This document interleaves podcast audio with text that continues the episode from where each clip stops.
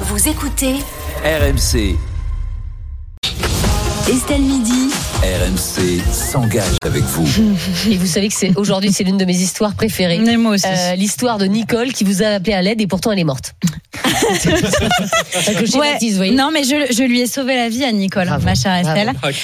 Virtuellement, il est vrai, mais tout de même, ça compte. Nicole a 78 ans et effectivement, elle est officiellement morte aux yeux de l'administration. Je vous rassure tout de suite, elle va très bien. Hein, euh, la situation est juste totalement absurde et elle a appris ça un beau matin de janvier en relevant son courrier. C'est son fils Stéphane qui nous a contactés.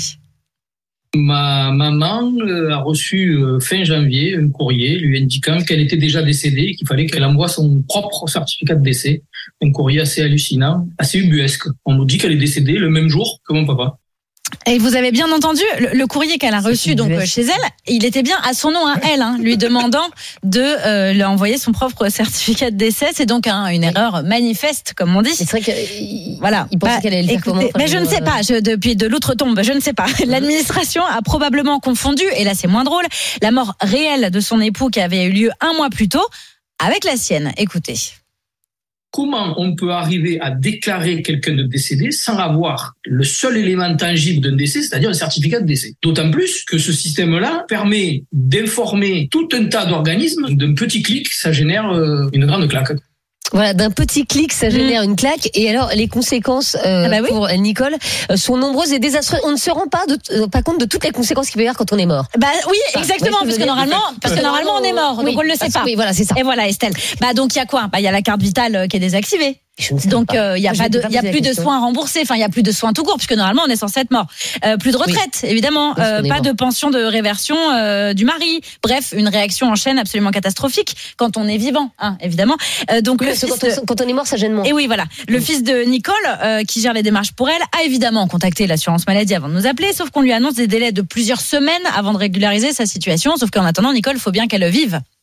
Oui, et c'est là que vous intervenez, euh, Amélie, et, et, et malheureusement pour l'assurance maladie et tous les autres organismes, hein, parce qu'évidemment qui, qui, qui vous craignent comme le loup blanc. Absolument. Là, c'est Solène Leroux qui a soufflé très fort dans les branches de l'administration. Elle a soufflé, soufflé, puis paf, euh, tout est, tout a été rattrapé, hein, tout est pardonné. Ce type d'erreur peut arriver, répond l'assurance maladie. L'information, tous les quatre matins non plus, ça, euh, c'est rarissime, mais bon, l'information nous a été transmise par un flux informatique, nous dit-on. Donc, je trouvais que c'était un peu mystérieux, le flux informatique qui transmet des informations comme ça sorties de nulle part. Un flux venant de l'assurance retraite qui, de son côté, nous a confirmé qu'il y a eu, je cite, une présomption de décès sur cette dame. Sur la base de quel élément On ne saura jamais. Il y a une Mais en tout présomption cas, de décès, la ça, présom- À mon avis, on doit mouiller. Eh, eh, Ouais, voilà. À mon avis, Nicole n'est plus là. Et donc, la présomption de décès La présomption de décès. a été, le- a été levée. Mais c'est extraordinaire. Alors, euh, du coup, on est bien d'accord. Nicole est bien vivante et elle a tout récupéré. Elle est bien vivante, elle a tout récupéré, elle est vivante pour de vrai et pour l'administration. L'erreur est corrigée. Sa carte vitale a été de nouveau active depuis la semaine dernière, donc elle va pouvoir reprendre ses soins correctement.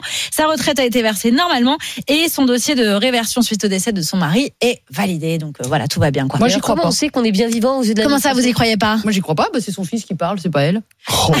T'as vérifié, toi, qu'elle était. euh, vérifié, toi, qu'elle était vivante On sait qu'on est bien vivant aux yeux de l'administration. Ça se trouve, on est mort et on ne le sait pas. Parce que autant un certificat de décès ça existe, autant pour fournir un certificat de vie, c'est vrai, c'est plus difficile. ouais. Enfin, si c'est simple, il suffit de se présenter euh, dire, au guichet. Physiquement. A priori, euh, voilà. Mais non, mais le- en, en revanche, le nombre d'histoires euh, comme ça, c'est Ah ouais. quand vous gérez le, le- le décès d'un proche et qu'on vous dit par exemple, on a pas reçu l'aide, bah oui, il était mort. Oui, Ah mais oui.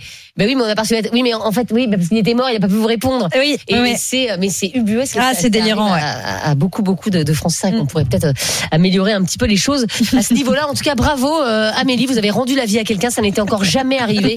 euh, Le miracle du 29 février. Je, vous félicite. Mais oui, c'est Bernadette. C'est Jésus avec Lazare. Amélie la miraculiste. Ah, extraordinaire. Mais oui, mais oui.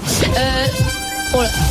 Alors attendez. Oui, d'abord la roue que je vais tourner dans Oui. un instant. Dans- Le jour où je suis malade, c'est quand même. euh, enfin, D'ici la fin de l'émission, cette roue tournera effectivement. Vous avez entendu l'alerte. Vous avez 5 minutes désormais pour vous inscrire, pour envoyer le mot roue par SMS au 732-16, roue par SMS au 732-16 et vous aurez peut-être la possibilité donc de faire tourner cette roue via Estelle et de gagner jusqu'à 1000 euros par mois pendant 4 ans, soit jusqu'à 48 000 euros d'ici euh, 2028.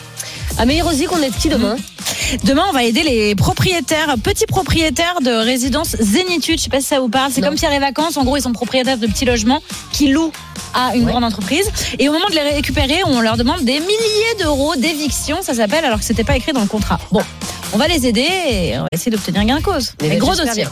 Super.